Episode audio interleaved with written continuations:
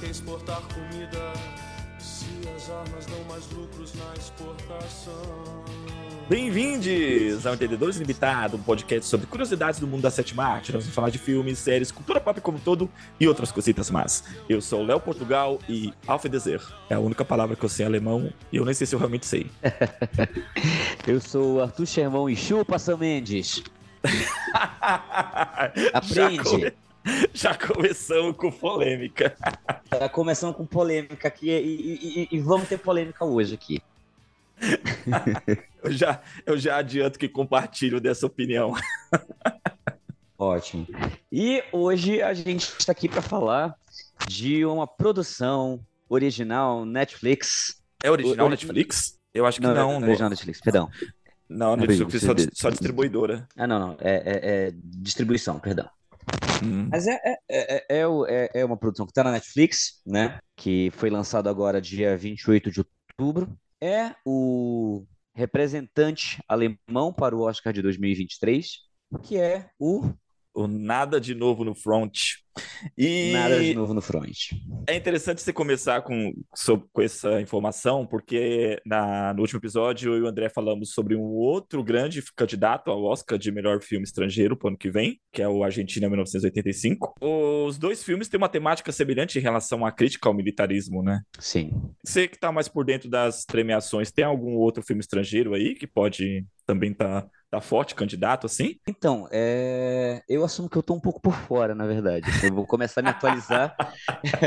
Eu vou começar a me atualizar a partir da outra semana em relação a filmes. né, Eu tô. É, nós, para quem nos ouve, né, sabe, nós somos professores e estamos em final de semestre. É, então, para quem sabe, quem trabalha na área de educação, o final de semestre é o que a gente chama de inferno técnico, né? Basicamente. Então a gente está tá numa correria assim. Eu sei que um, eu sei que Argentina é 1985 ele tá tendo um- uma recepção muito calorosa em relação a entrar na lista de melhores do ano de muita gente. É, o Nada de Novo no Front, ele vai ser um grande candidato, porque ao contrário dos, dos outros anos, a Netflix não tem um grande candidato ao Oscar desse ano. A- As Hum. premiações, né? Então, assim, é, a, a Netflix sempre tem aqueles dois filmes aquele que eles separam. Por exemplo, teve um ano que eles tiveram. é, é, como é? O, a história de um casamento e. E Roma no mesmo ano. Ano passado, o grande candidato deles era o. O Ataque dos Desculpa, Cães. história de casamento, história de casamento irlandês. Aí no outro ano eles tinham Roma e tinham mais um filme. Então geralmente a Netflix tem tipo três filmes por ano que ela vai colocar uma grana em cima para tentar competir ao Oscar, né? Como a gente teve aquele ano também que teve o, o Sete de Chicago.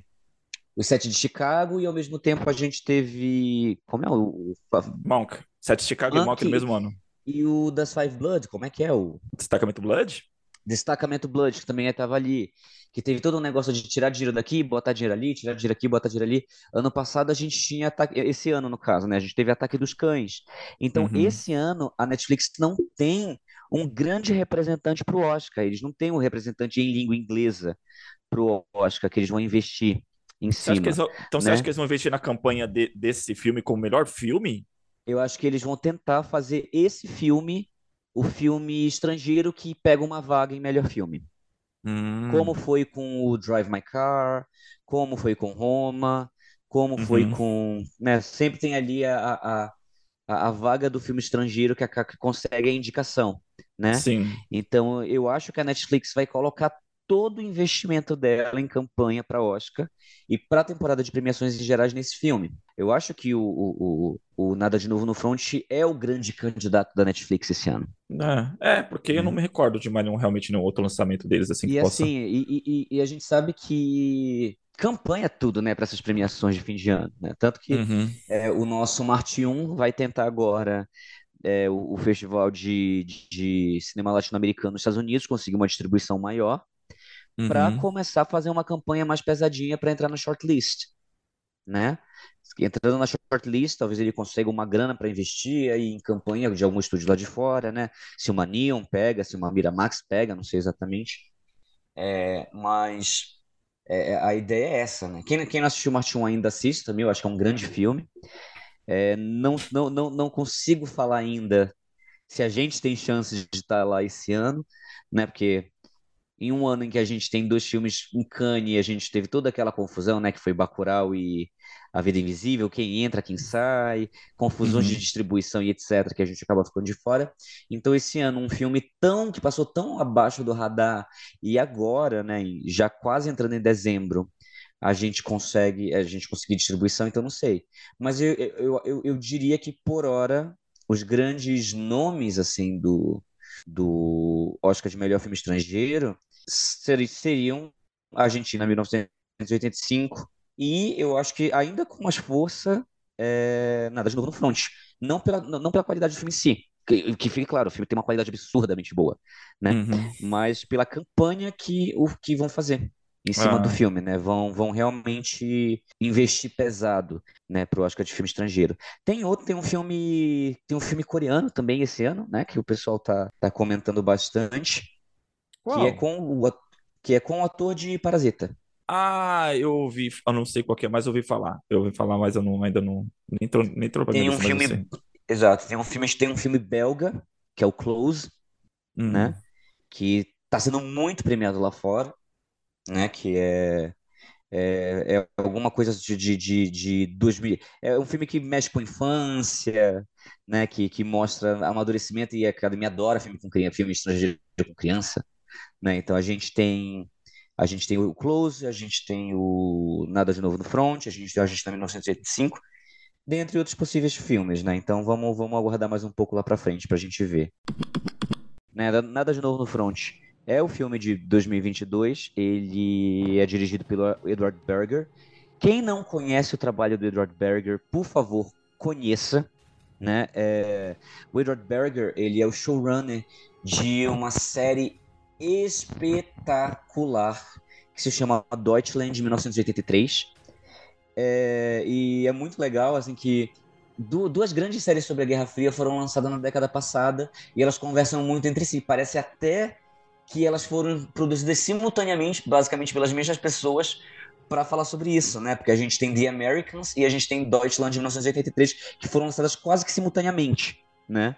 E, a, num paralelo que me lembra um pouquinho ali o, o, o, o Conquista da Honra e o Cartas a Iwo Jima do Clint Eastwood, né?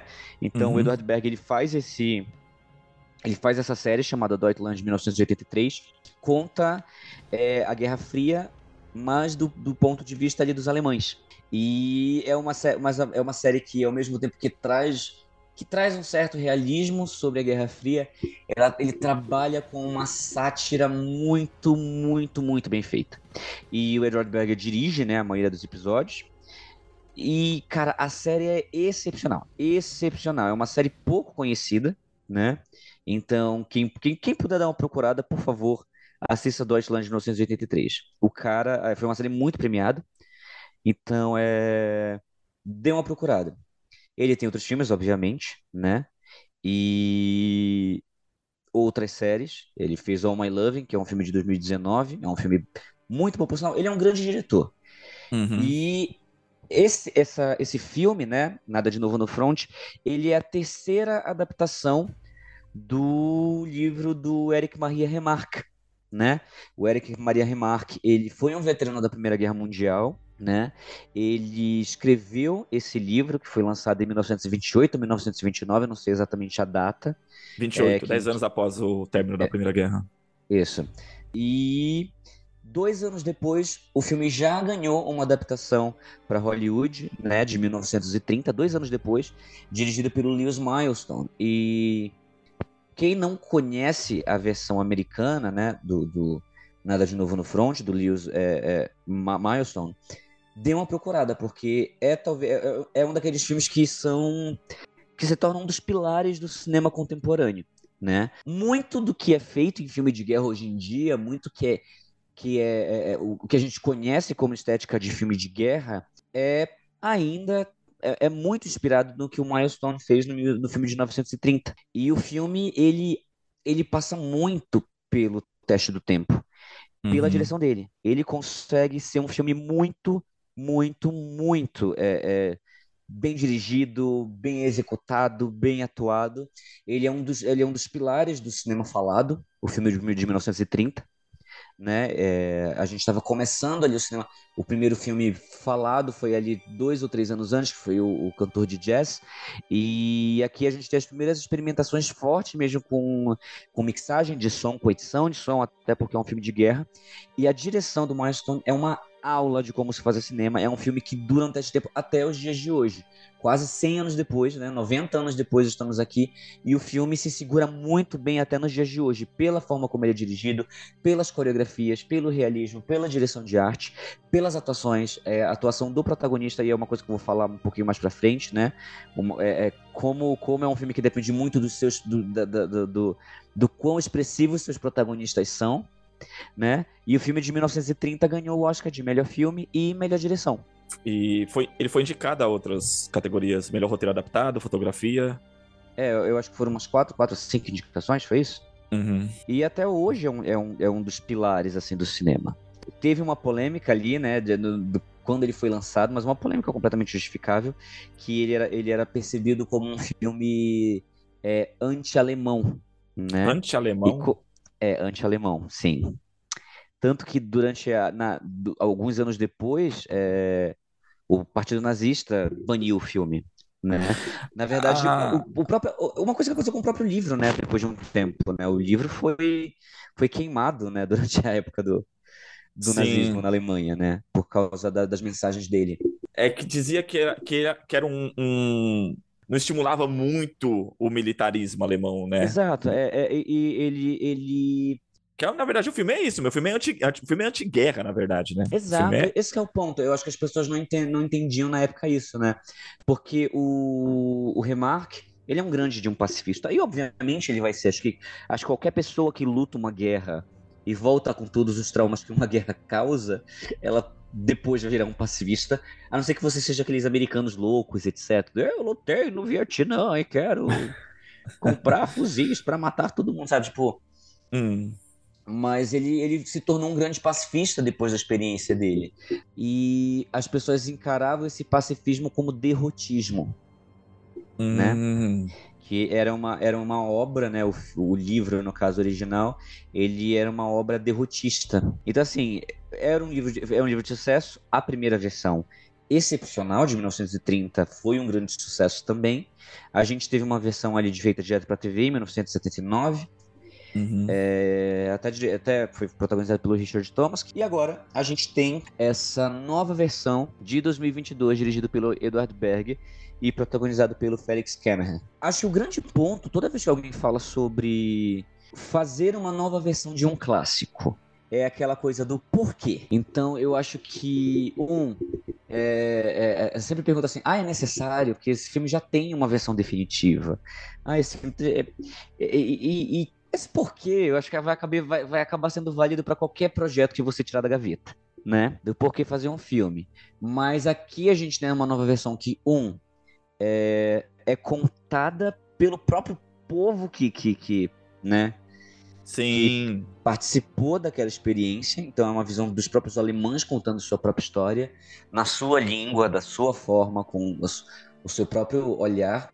E uma coisa que eu gostei muito dessa nova versão é, é que é literalmente assim, é uma recontagem do. do, do eu, não, eu não considero nem um remake, assim.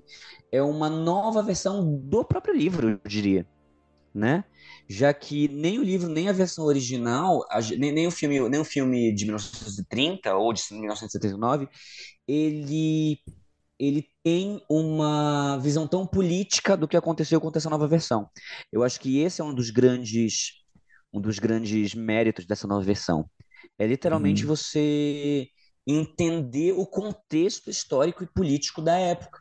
Porque quando a gente pega o livro do Remarque para ler, e eu já li né, o livro do Remarque, quanto o, o filme de 1930, ou a versão. De, eu não sei, na verdade, porque eu não vi a versão de 79, né? Eu sei que não teve uma recepção tão boa quanto as outras.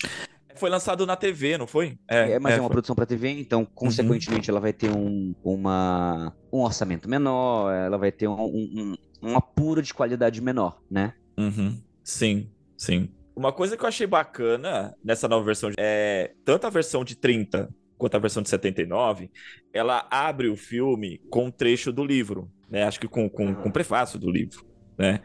E essa, e essa versão de 2002, não, ele abre com um, uma, uma loba amamentando, uma raposa amamentando seus filhotes, né? Aí mostra a imagem depois do, do céu e, e um mar de corpos, assim. Então isso para mim é, já marca muito a, a, relação da proposta dessa atual versão, que ela é bem mais gráfica do que textual. Exato, é. Só que ao mesmo tempo é muito louco porque eu acho ela muito mais narrativa do que... Porque assim, a ideia do livro e do, do filme de 30 é te dar experiência na trincheira. É isso, é uhum. é te colocar numa experiência na trincheira. Tanto que a gente não tem é, datas, a gente não tem contexto histórico, a gente não tem os bastidores do que está acontecendo na trincheira na versão de 30 e muito pouco no livro. É a uhum. experiência do soldado, então a gente está ali vivenciando a experiência do soldado. E é engraçado que é, é, o, o, que eu gosto muito dessa versão do Jornada do Novo no Front, e assim, eu não sei é, se eu já falei isso alguma vez aqui no. Possivelmente eu já devo ter falado isso alguma vez aqui no podcast. Assim, eu sou. Eu, eu, eu não sou muito fã de filmes de guerra. Eu sou. Eu, eu, é, é um gênero que não me agrada muito. Tem uma frase, do, acho que é do Truffaut, que ele fala que todo filme de guerra ele é pró-guerra. É, é. O, o, o, é, o, o uhum. acho que foi o Truffaut que falou isso uma vez, né? Por quê? Porque ele sempre tá, traz a ideia do, da guerra como algo muito, de uma aventura gigantesca, como algo heróico, como uhum. algo glamouroso, porque assim, vamos, vamos, vamos, vamos, vamos combinar, né? A guerra, ela é visualmente, esteticamente cinematográfica. Ela é um evento cinematográfico por si só. Ela é um evento uhum. que enche os olhos quando você assiste numa tela. Né? Então é muito difícil você quebrar esse parâmetro, né, de que todo filme que mostra uma guerra, ele vai causar, ele vai te causar uma emoção de excitação de certa forma. E é muito difícil você sair disso. É muito difícil sair disso. E aí, é, é, o que eu gosto desse, dessa nova versão é que enquanto as pessoas tentam, tentam trazer um realismo máximo sem o contexto para te colocar dentro de uma guerra, porque, por exemplo, vamos pegar um, um exemplo atual que colocaram, tipo, 1917. Né? Hum. Não, é, é, é ou, ou, muitos outros filmes de guerra recentes que foram lançados, né? Eles tentaram te trazer a ideia da guerra, te colocando o máximo dentro da experiência do soldado, sem nenhum contexto do fundo, porque eles acham que assim a experiência vai ser mais realista possível. E o uhum. Nada de Novo no Front, ele fez o caminho inverso. Em vez de ele tentar você colocar. O, lógico, ele, ele, ele tem um mérito absurdo de te colocar no realismo da guerra mas o contraponto que ele faz entre os jovens que estão na guerra e todo o debate político por trás daqueles jovens com pessoas que estão debatendo a guerra e decidindo a guerra nos lugares mais confortáveis do país uhum. é tão chocante quanto. É tão chocante quanto. Então, assim, eu, eu gostei muito que ele foi no caminho inverso do que os filmes atuais têm feito para causar, para ser o mais realista possível. Sim, Sim, é, é como, como eu falei, ele é uma, uma obra meio anti-guerra, né? Ele deixa isso muito claro. E em, em, relação a comparar com diversos outros filmes, o problema é que a maioria desses filmes é, é, é feito por quem ganhou uma guerra. Então, por isso acaba Sim. sendo um filme pró-guerra, né? Vamos falar assim, nossa, o quanto a guerra é necessária, o quanto parte da nossa glória, do nosso patriotismo vem por lutar essas guerras, mesmo que seja os Estados Unidos fazendo sobre a guerra do Vietnã, sabe? Sim. Mas ainda assim, até, até quando você pega obras, tipo, tipo assim, quando você pega obras muito dos lados vencedores, digamos assim, né, ainda é, é, é, por mais que é, é, por mais que você tenha vencido uma guerra e a gente coloca isso bem entre aspas, né, uhum. É, a experiência de quem estava lá foi muito diferente da experiência de quem não estava e se vangloria disso. Sim, né? sim. Todo, todo estresse pós-traumático, todas as sequelas físicas e mentais de uma pessoa participar de uma guerra que, uhum. que acabam por causar isso, né, de certa forma. Então, assim, é... eu gostei muito como esse Nada de Novo no Front trouxe isso. Ele, ele criou um... novos núcleos para contar o contexto por trás do livro. Que é uma coisa que não tinha inicialmente, né? Hum. Então, é, para quem não conhece, é Nada de Novo no Front conta a história do Paul Baumer, que é um menino de 17 anos, ele acabou de sair da escola, ele vive seus dias, dias com os amigos, e o, um dos temas muito fortes do filme é como a, a, política, a, a propaganda de guerra seduz, né? Então ele é seduzido por uma propaganda de guerra e ele vai para as trincheiras da Primeira Guerra Mundial. E uma coisa que eu gosto muito desse filme é que não dá para não comprar com 1917, gente. Desculpa, você tá de novo, assim, mas uma coisa que, que esse filme faz com muita maestria, porque assim, ao contrário da guerra da, da Segunda Guerra Mundial, que de um ponto de vista ela foi muito mais maniqueísta, é muito, é, é muito mais fácil a gente definir a Segunda Guerra Mundial. Existia um reino imperialista de bosta, que era o reino alemão, era, era o Reich, tentando uhum. dominar tudo e fazendo. E, e, o mundo se juntou contra isso. É muito mais maniqueísta, digamos assim. Né? Sim, que existe da gente considerar um lado bem e um lado mal.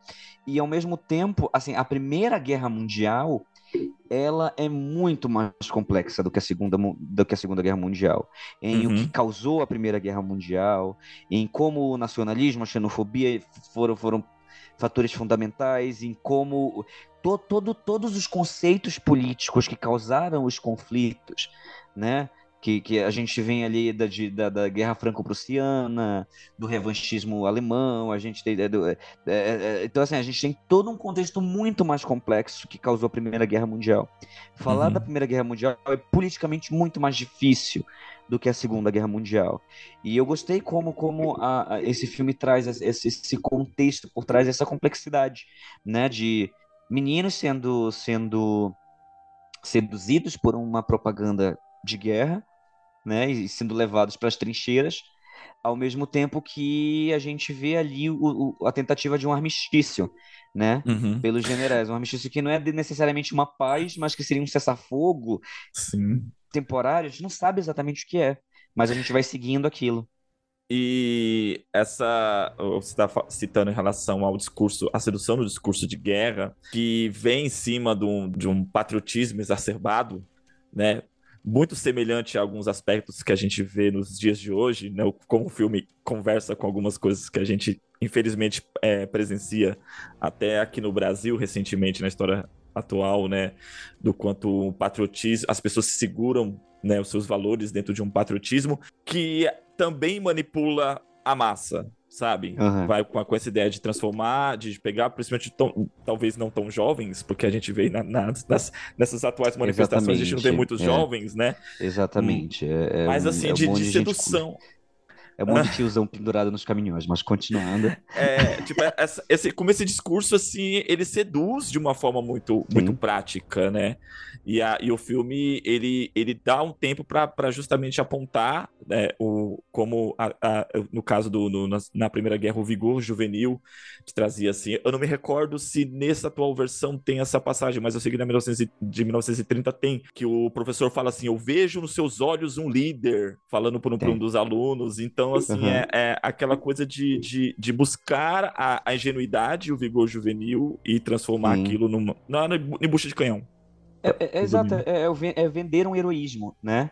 Ele traz essa ideia desse discurso sedutor da guerra da, e do patriotismo, do nacionalismo, uhum. né? Porque se você é nacionalista, você é, é, você é automaticamente um herói, né? E a gente Sim. esquece que a maioria das guerras foi causada por nacionalismo.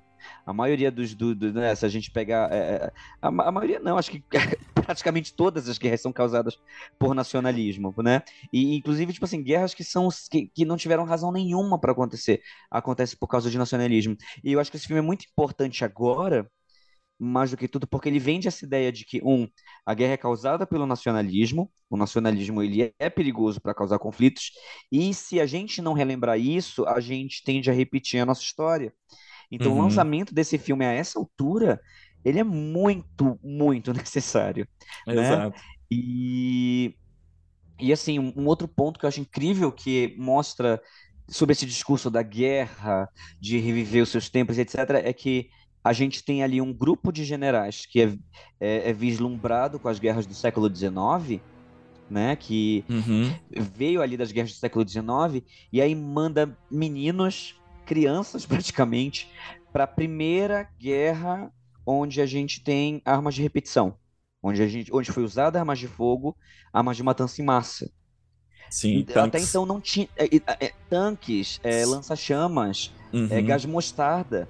Então, assim, a carnificina que isso vai causar nessa nova geração não passa nem pela cabeça dessa galera que é vislumbrado com as guerras do século XIX, Uhum. né? E o choque que isso causa, né? Porque acho que até então o- é, é, as duas grandes guerras mundiais eles têm esse nome por causa disso, né? A gente tem tecnologia para assassinatos em massa, Uhum. né?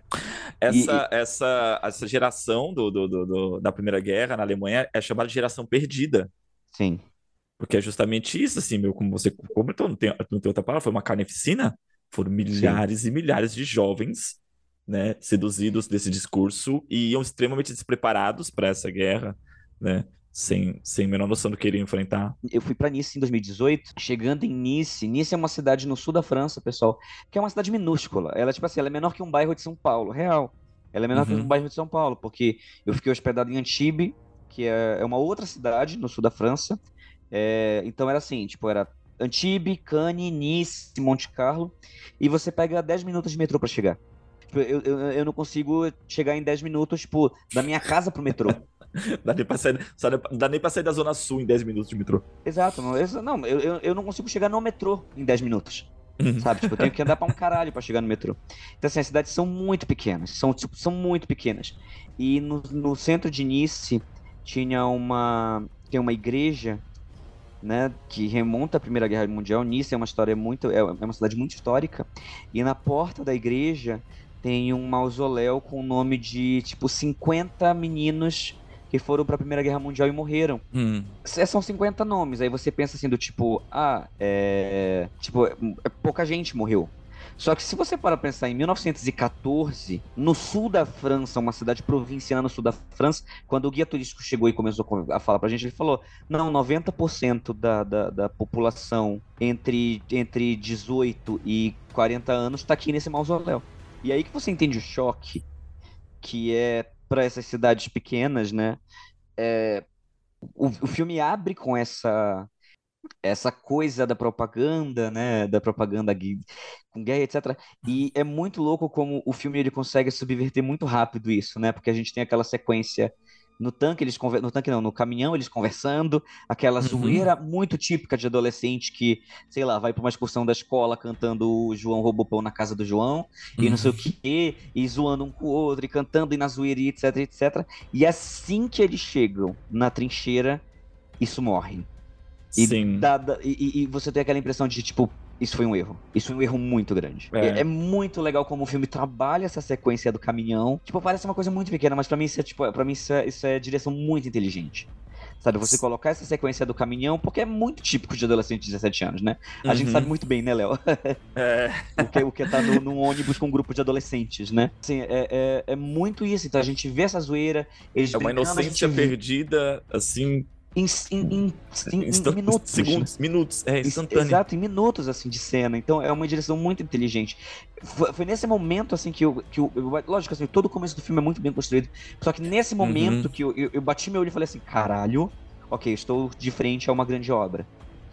Sabe? É, tô, tô vendo um, um puta diretor inteligente trabalhando aqui. Você tá falando dessa sequência do caminhão, cara, pra mim, teve uma, uma sequência anterior a essa que me pegou muito, que foi o lance do casaco.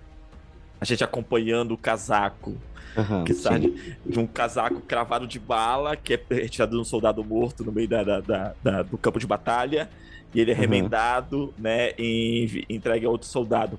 Na versão de 1930, era a bota, não sei se você se Sim, recorda. era uma bota, sim. Era uma bota. É, no livro, tem algo semelhante a isso? Essa, é, essa sequência, assim? É a bota. É a bota? Mas, meu, a- a- do, do casaco foi sensacional. A, a- versão de, de 30 é bem fiel ao livro, assim. Em vários sentidos, É. assim. Tipo, a versão de 30 é bem fiel ao livro. É. Cara, aquilo assim me pegou. Vendo essa, esse lance do casaco, falei, caralho, Sim. achei muito, muito bom. Existem filmes, filmes e filmes imersivos, Uhum. e eu acho que existe esse nada de novo no front, em relação a o que seria a Primeira Guerra, né? Porque assim, eu, eu é muito louco como o fator lama é um fator muito, muito forte aqui. E tipo, parece ao ponto de que você sente o cheiro, assim, porque enquanto você vê muitos outros filmes, tipo, de uma forma até higienizada, né, digamos assim, o a guerra, né? Tipo, você entende, beleza, eles estão ali há muitos tempos, não sei o quê. Só que quando você para pra pensar aqui que essa galera tá muito tempo sem tomar banho, que, que essa lama possivelmente deve feder muito. E eu amo como o filme faz a, as transições entre estações, né? E aí você vê uhum. uma lama de inverno completamente dura, fria, gelada, que eles têm que deitar, às vezes dormir, etc. E aí você vai pro verão, onde aquela lama tá derretendo, lá deve tá, aquilo deve estar tá fedido pra um caralho. Aí tem aquela sequência que eles estão decidindo coisa de, de, de, estratégia de guerra e passa um monte de rato. Aham, uhum. sim, sim. Ah, então assim, é, é, um filme que ele, ele consegue se colocar numa posição de filme anti-guerra muito forte, né? Sim. né? E, e, como ele consegue fazer isso, né? Acho que aquela sequência de guerra que começa a partir da uma, de uma hora, uma hora e pouco, assim, uhum. que começa uma senhora carnificina em cena. E é muito engraçado, porque assim, o filme ele é muito gráfico, uhum. ao mesmo tempo que ele não é. Porque, por exemplo, um, um filme que consegue te trazer um horror da guerra do ponto de vista visual mas que ainda traz aquela coisa do patriotismo, que traz uma história bonitinha, meu amor para recordar antes de começar a guerra, é o Até o Último Homem do Mel Gibson, né? Sim, sim. O Hacksaw Ridge.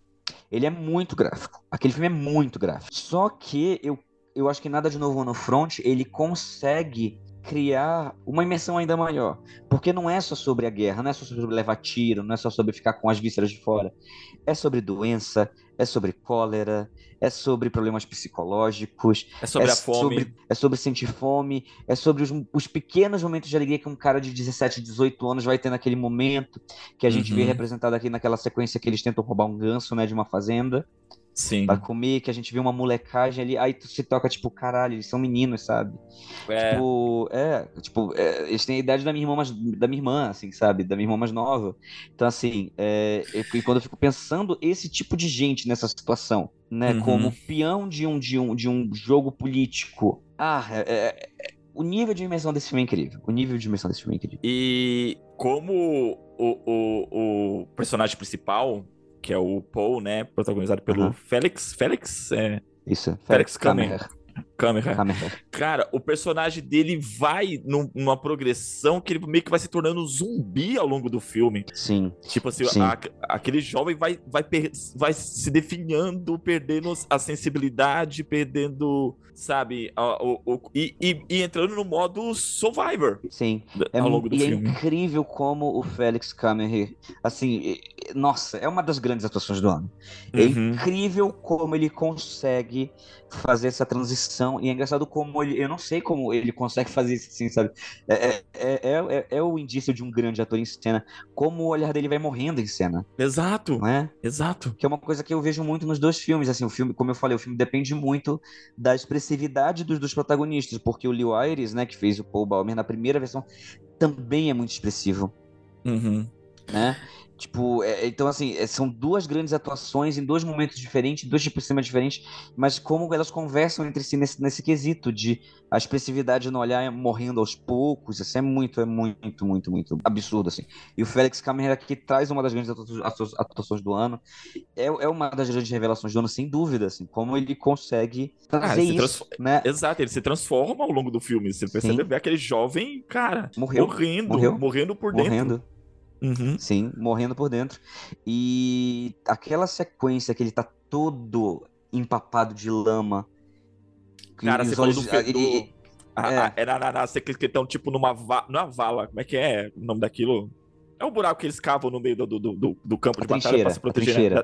Não, na trincheira. É um buraco no meio do campo. Ah, buraco, eles vão atravessar sim, a, sim, sim. A, a, terra de ninguém, né? Aí tem... sim, Cara, a, aquela cena que ele, que ele tenta. que ele mata um cara e tenta salvar, né? Uhum. Que ele mata um francês e tenta salvar. Cara, aquela cena, a, a, nossa, ele, ele todo lameado. Aquilo, a, na, naquela cena eu senti essa sensação que você descreveu, do, dá pra sentir o fedor. Ali, Sim. sabe? E é incrível como, tipo assim, o, é, e- e- esse momento que ele tá todo lameado, o rosto dele tá completo cheio de lama, e os olhos, ele tem dois olhos grandes, azuis, assim, né? Que, que Uhum. destacam muito. Só o olho dele tá ali morto, assim, em cena, né? O, é, é, é, é- é incrível, assim, a, a performance do Félix, né? E eu acho Sim. que, assim, o, o elenco do filme é muito bem sucedido, né? Em passar todos os... Tudo que tem pra passar nesse filme. Se a gente tem um, uma grande outra atuação que eu gosto muito do filme é o Daniel Bru, né? Como o Matthias Esberger, um político real, né? É, é, foi- era um político de centro, é uma Uhum. figura histórica e etc., que tá tentando ali conseguir o armistício, né? Sim. E a gente vê todo, todo essa, essa- esse plot político, assim, nos bastidores enquanto isso. Eu, eu confesso que, assim, eu gostei, mas ao mesmo tempo, quando é, é, começou a navegar essas duas, esse trans- essas duas situações, o, o armistício e o que estava acontecendo no, no campo de batalha, cara, me, me tirava um pouco, sabe? Sério? É, Uhum. porque quando focava assim, tipo, tava, meu, o bicho tá pegando, a coisa tá, tá, tá ruim no campo de batalha, aí cortava e levava pra aquela cena de gabinete, eles negociando. O, o drama todo tá em cima do, do personagem do, do, do Félix, né, o Paul, Aham. e quando trazia pro, pro personagem do, do, do Daniel Blue, o, o Matias, você não Uhum. sentia o mesmo peso. Tipo assim, quem é esse cara? O que, o, sabe, tem, um, um- momento é citado que ele, ele fala, né, que perdeu o filho dele no campo de batalha também, Sim. mas ele não carregava o mesmo drama, nenhum drama semelhante assim. Então parece que Ah, parecia, de certa forma, eu acho que essa parte do Armitício, ele daria uma outra história, daria pra fazer um outro filme, só com toda essa parte. Não, pra Sabe? mim funcionou muito. Pra mim funcionou muito, pra mim foi o que fez o filme assim justificável, sabe, de certa forma. Então, pra mim funcionou no final. Com a conclusão final, aí sim, Sim. a- eu falei assim, puta, vale, entendi, faz sentido, tá, a liga tá perfeita. Mas durante Sim. o filme, quando isso ia e voltava, ia e voltava, eu confesso que me quebrava um pouco É. assim, mas não é ruim, não é ruim. Não, pra mim, para mim não quebrava. Pra mim, para mim o choque entre os dois momentos era, era, era, era muito efetivo, sabe? Era- é, o, o cho- o choque entre os generais ali com, com os seus tecidos de linho, tomando vinho, sabe, no seu lugar confortável e, e- inclusive tem um corte muito brusco em um momento que a gente tá vendo a guerra, etc. Aí corta pra aquela reunião numa- numa sala vermelha Sim, sim. Aquele corte funciona pra mim de uma forma assim que eu fiquei, tipo, bando de velho filho da puta, sabe? Tipo, porra, vão tomar no cu. Tipo, e, e- me causava raiva nesse sentido. Então, pra mim, funciona muito essa transição entre as duas tramas. Pra mim, funcionou. Eu, eu, eu gosto muito, sabe, da Hum. ideia. E eu gosto como a fotografia é, do James Friend é brilhante. Ele consegue trazer calor onde tem calor, ao mesmo tempo que, a partir do momento que você chega nas trincheiras da Primeira Guerra Mundial, você é desprovido de qualquer cor. Ao ponto de que até o sangue em cena, ele não é aquele sangue que a gente vê normalmente em filmes de guerra ou filme de ação, né? Que é aquele sangue que jorra vermelho. É, ele é, ele é um sangue escuro, ele é um sangue ferrugem, né? Uhum. E como ele, e como ele trabalha com a luz em cena. Tanto a luz que funciona como os pontos de esperança, como a luz que representa perigo em cena. James Fran, eu tinha dado uma, olhada na- na- no trabalho dele. Ele tem alguns filmes de terror na, na- como trabalho, né? Total sentido. Assim, a- é- é uma fotografia muito bem pensada.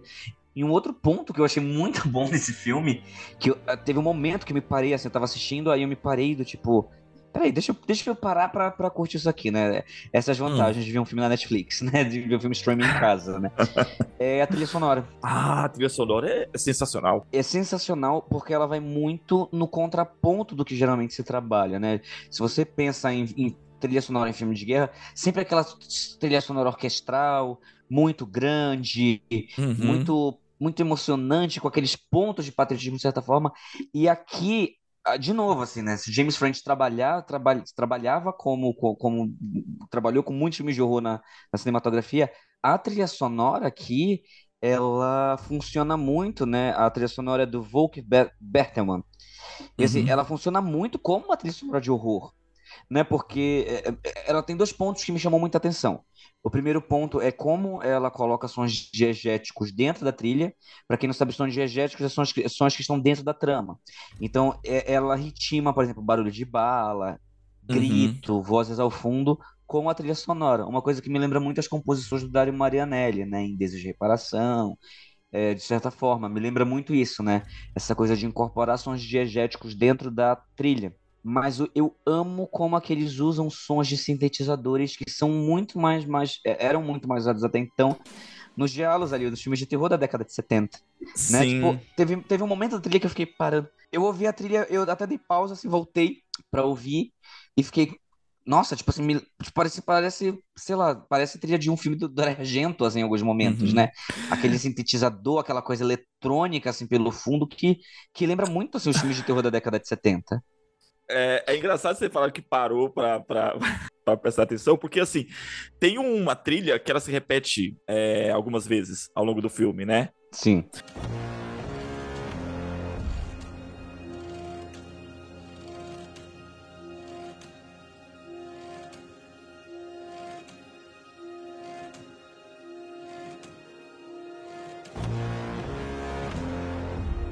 Então, na segunda vez, eu achei aquilo sensacional. Eu pausei e conectei a, a, a minha TV na, na bazuca de som. Eu falei, quero ouvir isso aqui melhor. A minha TV, o som é bom. Eu falei, não, eu quero ver, eu quero ver isso aqui melhor. Aí eu conectei justamente e falei assim, cara, é, é incrível, como você falou. Meu, o uso de sintetizador é sensacional e como ele mescla justamente a, a, os efeitos sonoros com a trilha, né? Meu, brilhante, brilhante. Sim, então assim, é uma trilha muito bem bolada, é uma trilha muito bem feita.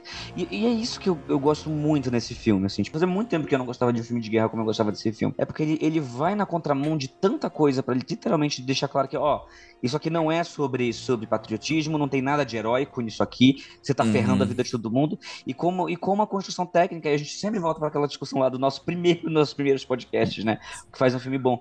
Como todas as escolhas pro filme que são muito bem acertadas pra passar essa ideia de que Sim. não isso não é sobre vencer ou ganhar, isso não é sobre patriotismo, isso não é sobre nacionalismo, isso não é, isso é sobre fuder a vida de pessoas jovens e, e, e todas as cicatrizes e todas as marcas e todas as traumas que essas pessoas vão ganhando nessa experiência que é um filme de terror, né? É. Então assim, a- como a fotografia trabalha para isso, como a trilha sonora trabalha para isso. E é muito bacana como realmente o, o livro, a obra original, já traz toda essa, essa premissa e como o filme adapta, amplificando ainda mais a, a- essa mensagem, sabe? Na conclusão final, que, que como você Hum, falou, o filme, é, o, o, o filme de 30 é mais fiel ao livro, então o final é totalmente diferente né, no filme de 30. Então eu acredito que no livro também seja semelhante ao filme de 30.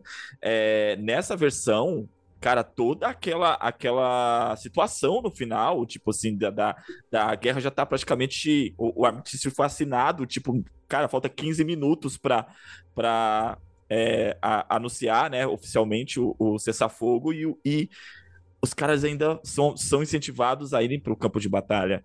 Tudo aquilo ali é um horror. Você olha aquilo e fala assim, cara, não, isso aqui tá muito errado, sabe? Sim. O, o, Sim. o, o filme traz essa mensagem e, e, e se firma nessa mensagem. Fala assim, não, cara, aquilo, isso aqui não é um, um- não é um filme sobre guerra, é um filme sobre, Sim. sobre crimes. Mas, mas é, só que ao mesmo tempo eu acho, eu acho o final dos dois filmes e do livro, né? O de 30 é mais semelhante ao, ao, ao, Ao livro. ao, ao- ao livro.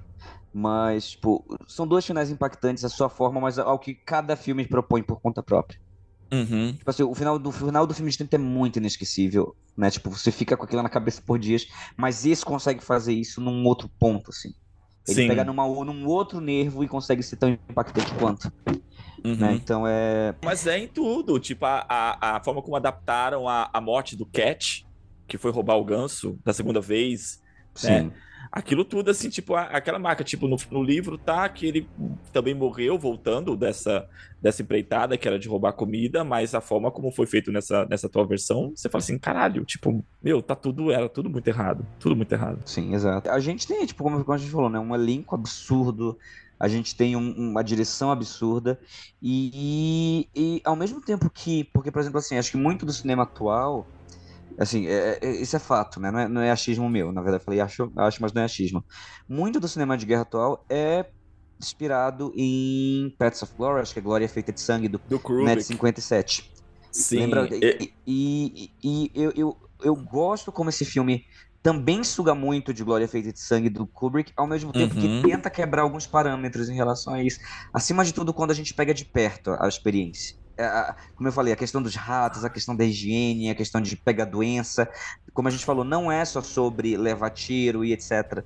É, uhum. é, é, é, tudo, é tudo. É o cansaço, é a fome, é a cólera, aquela Sim. sequência dos jatos da minha cabeça eu já assisti o filme duas vezes, né? Fica na cabeça. A falta de Sim. higiene do filme fica na... Eu sei que a gente tá falando de filme de guerra. E, só que assim, e, e, e, e, é muito louco, porque não é comum a gente falar sobre isso, de falta de higiene em um filme de guerra. É, exato. E o fato de que a gente tá citando muito isso nesse podcast mostra o quanto esse filme foi efetivo nisso. Uhum. E é porque incomoda, graficamente incomoda, e você percebe a, a, o, como incomoda os, os personagens em cena tudo isso, né? É, uhum. Eu lembro quando eu assisti 1917, aí também tinha, tinha as cenas na trincheira, eu olhei e pensei justamente isso. Falei assim, mano, a Glória Feita de Sangue é muito melhor. Agora, esse, eu, olhei, eu assisti e falei assim, puta, acho que eu preciso rever Glória Feita de Sangue. Sim, tem uma, mas assim, a gente tem uma inspiração muito grande né, em Glória Feita de Sangue aqui. Uhum. E assim, lógico, o Kubrick é um gênio, ele, ele, ele refez toda a cabeça de, de várias gerações de cineastas sobre como contar um filme de guerra, né? Da forma como ele refez a ficção científica, da forma como ele refez os filmes de terror, terror, da forma como ele, da forma como ele fez um monte de coisa, né? Porque o cara, meu Deus, era um gênio. O cara era um gênio mas eu gosto aqui como esse filme ele quebra muitos parâmetros dessas referências, ao mesmo tempo que ele cria muita coisa nova, e ao mesmo tempo que ele faz suas homenagens também, né? Uhum. É, é, é, um filme que funciona muito. É um filme, é um filme que muito, muito, muito certeiro. Muito certeiro. Sim. Acho que essa é a palavra. Ele é certeiro ao que ele se propõe. Aí, é, umas curiosidades rápidas sobre o filme que eu queria dizer. É, o filme ele é produzido pelo Daniel Bru, mas ao mesmo tempo, uma outra. A gente falando de. A gente falou de terror duas vezes aqui, né? Um dos produtores do filme é o Clive Barker, que é o, o escritor dos livros do Hellraiser. Ah, é? Aham. Uhum. Olha só. Clive Barker é um dos produtores do filme. Caraca. Interessante, né? sim, sim, sim. Não, é, é como a gente tá falando. Ele, ele parece. É, realmente o filme ele, ele navega em tantas outras direções que parece ser várias outras coisas além de um filme de guerra. Ele, é, tipo, ser um filme de guerra é a menor coisa que ele é, entende? Ele é diversas outras coisas. E, acima de tudo, eu amo como ele é um filme, como ele é um estudo de personagem. Ele é um estudo de personagem, Ex ele, é um estudo de, ele é um estudo de uma geração. Uhum. Ele é um estudo de uma geração. É, é... E, cara, ele é, ele é, muito bom no que ele se propõe, porque assim, as cenas de guerra são brutais, tem o que se discutir em relação a isso, as cenas de guerra são brutais. Cara, é, é... O, os, efeitos, os efeitos práticos do, do ah. é, é, são obras-primas. Cara, é brilhante. Porra, Sim. é brilhante, mano. Não tem como Sim. você. Eu, eu nem. Eu, sei lá se usou CGI ou não, mas se, se usou. Eu confesso que eu nem percebi em muitos, em muitos momentos, assim. Porque é aquilo, como você comentou, cara, uma imersão. É uma Sim. imersão. E ao mesmo tempo a gente falou sobre a ideia, né, de armas de massa, né? Então, assim, depois uhum. da, da, da, da, Convenção de Geneva, muitas coisas foram, foram revistas, né, em relação ao que se pode usar na guerra ou não. Mas aqui a gente vê como era uma guerra muito freestyle, né? Tipo, o uso que tem. Então, a cena do lança-chamas, né? Tipo, é, cara, é muito chocante. E a gente para pra pensar nisso, né? E, e, e faz a gente para pensar no que a gente. No que a gente tá fazendo hoje, né? Do tipo, se a gente, a gente, a gente depois da Primeira Guerra Mundial, a gente teve uma, uma, uma convenção para dizer, olha, não pode usar arma biológica, não uhum. pode usar lança-chama, não pode usar gás de mostarda, etc. E a gente para pra pensar nos dias de hoje, do tipo, beleza, quando é que a gente vai ter uma outra convenção dessa para dizer, olha, você não pode usar drone para soltar bomba em uma pessoa? Para soltar bomba numa, numa população. Sabe, essa guerra, essas guerras automatizadas que a gente tem, tipo, cadê as convenções de hoje pra gente definir melhor isso? É. Né? As, as, as regras precisam ser revistas. Bom, para quem não sabe, o título do filme é uma referência direta ao livro, né? Uhum. Onde a gente recebe a notícia que. A única notícia que a gente tem naquele dia específico, porque o filme traz muito essa coisa do, do, do, do das notícias do dia, né? E uhum. aí a gente recebe a informação que não há nenhuma novidade para reportar no front. As cenas em que a gente vê os atores treinando com, com os lança-chamas foram, foram cenas dos atores, tipo, os atores receberam treinamento em uniforme para usar no filme. Então a gente tá vendo os atores sendo treinados para usar aquilo no filme. Caraca. É. Então, tipo, são cenas reais de certa forma. É o primeiro papel do Felix Kammer. É, é o primeiro? É o primeiro filme dele. Mano, eu quero esse cara no Oscar. Exatamente. Eu já tô, eu já tô, já tô, já tô ansioso para ver o que ele vai fazer, né? Até então ele só tinha feito uma série de TV chamada Arthur, é, e ele só fez uma participação nessa série, hum. mas até então, tipo, ele não tinha feito nada. Ele fez um, um episódio de uma série e logo em seguida ele colocou esse filme aqui. Né? Ele tem 20 anos. 20 anos não, perdão. Ah, eu, tô mal da, da matemática hoje, desculpa, gente, eu sou de humanas. Que ano que nasceu? Tá dizendo aí? 95, 95. Ele teve 20, 27. 27. 27. É que na minha cabeça quem nasceu na década de 90, sabe, ainda é jovenzinho. Então, eu não consigo imaginar alguém que nasceu na década de 2000 e não tem 10 anos, sabe?